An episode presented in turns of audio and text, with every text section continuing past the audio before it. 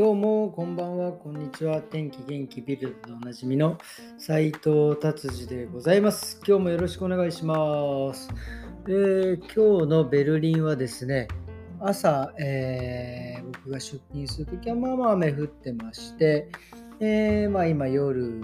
11時過ぎたとこですけども、今全然降ってない感じでね、まあ一日中なんか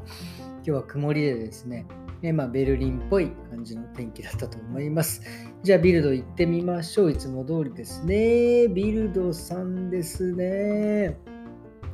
えー、コロナ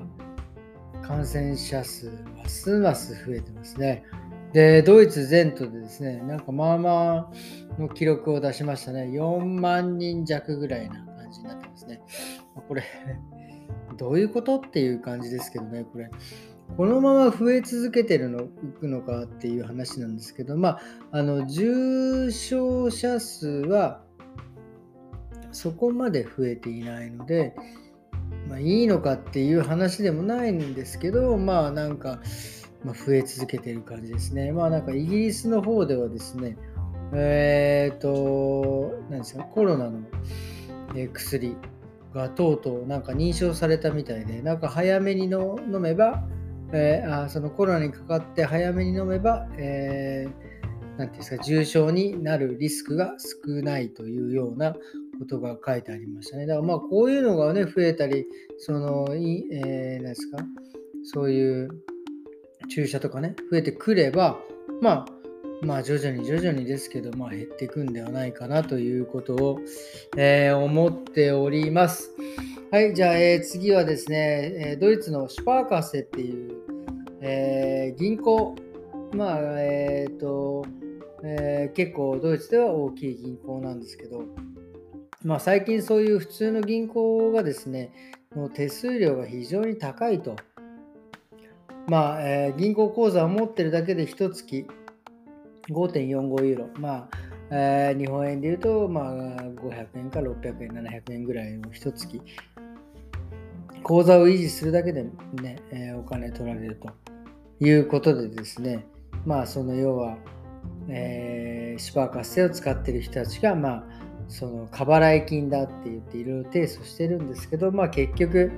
えー、それは認められずですね、えー、もう本当に多い手数料でですね、3倍とか、まあ、要はその、そのシュパーカッセっていう銀行を使って他のところにえー、て言うんですか、えー、支払いしたりとか、そういうことをするとですね、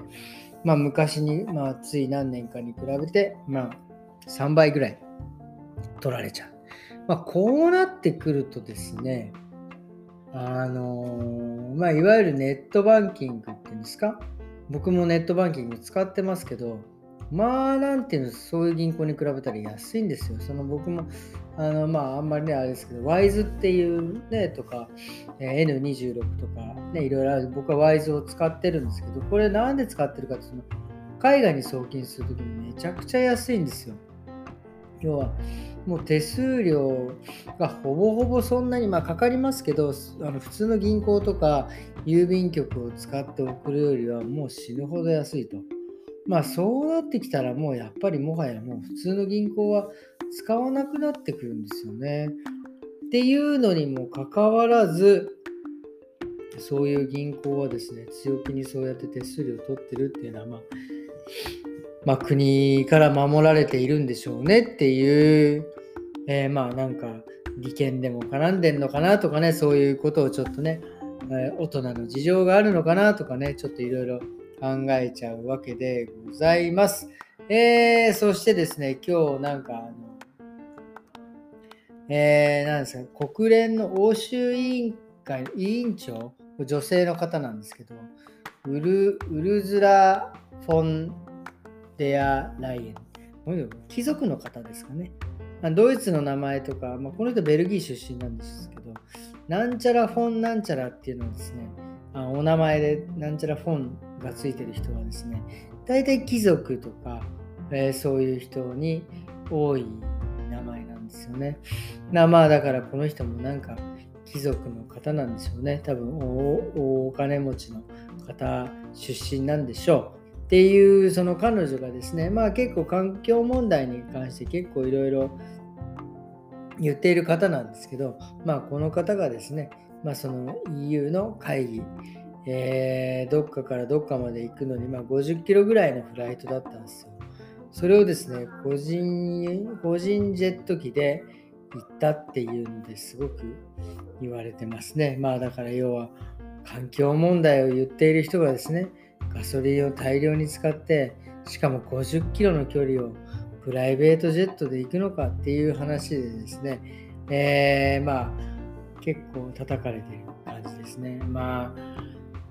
いや気持ち的にはね、まあなんかプライベートジェット持ってんだし、別にまあなんか誰にも迷惑かけねえから行くんじゃねえみたいな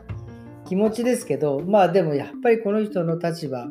そのいわゆる環境問題だったりとか、特にそういうことをね、言う、えー、人はですね、これをやっちゃうとですね、あのもうものすごくマイナスだと思いますね。これはね、あのあんまりいい印象を与えないと思いますね。なんかその気持ちもわかる、わかるけど、でも立場から、えー、立場的なことを言ったら、まあ、ありかなしだったらなしですね。っていう感じでビルドは、えー、終わりにしようかなと思っております。えー、そしてですね、今日はですね、えー、と、まあ、まあまあ、え、まあ、いつも通り忙しくね、させていただいて、まあ思ったんですけどもね、あのー、なんて言うんですかね、えー、すごく、えー、なんだろう、面白いのはですね、この天気なんですけど、あの、雨の日、今日、まあ、曇りで天気があんまり良くない日っていうのはですね、あの、まあ、予約の入りがあんまり良くないんですよ。その要は、もう、もうね、あの、まあ、1、2週間は予約が埋まっちゃうのであれなんですけど、その、オンラインで皆さん電話だったりでも予約してくれるんですけど、晴れの日、今日晴れの日、だからその、いらっしゃる日が晴れとかじゃなくて、自分が行きたいなと思って予約する日が、天気だとですね、ものすごいいっぱいその予約が入るんですよ。で、今日みたいにちょっとまあね、こういう曇り空で朝雨なんかちらついてるとですね、予約が入らないっていうね、面白い統計が出てるんですよね。やっぱり暑くて天気がいいとは、なんかちょっと聞きたいから予約しようって思うんでしょうね。だからその、もう予約したする日、そのする日は晴れてても、その実際に行く日は雨でもまあ別にもう予約取ってしまったからね、問題ないみたいな感じなんでしょうね。なのでですね、やっぱりその天気になかなかやっぱりこの業種もですね左右されるんだなっていうのは、えー、また改めて今日のね久々のドイツのこの、えー、曇り空曇り天気を、えー、ですね、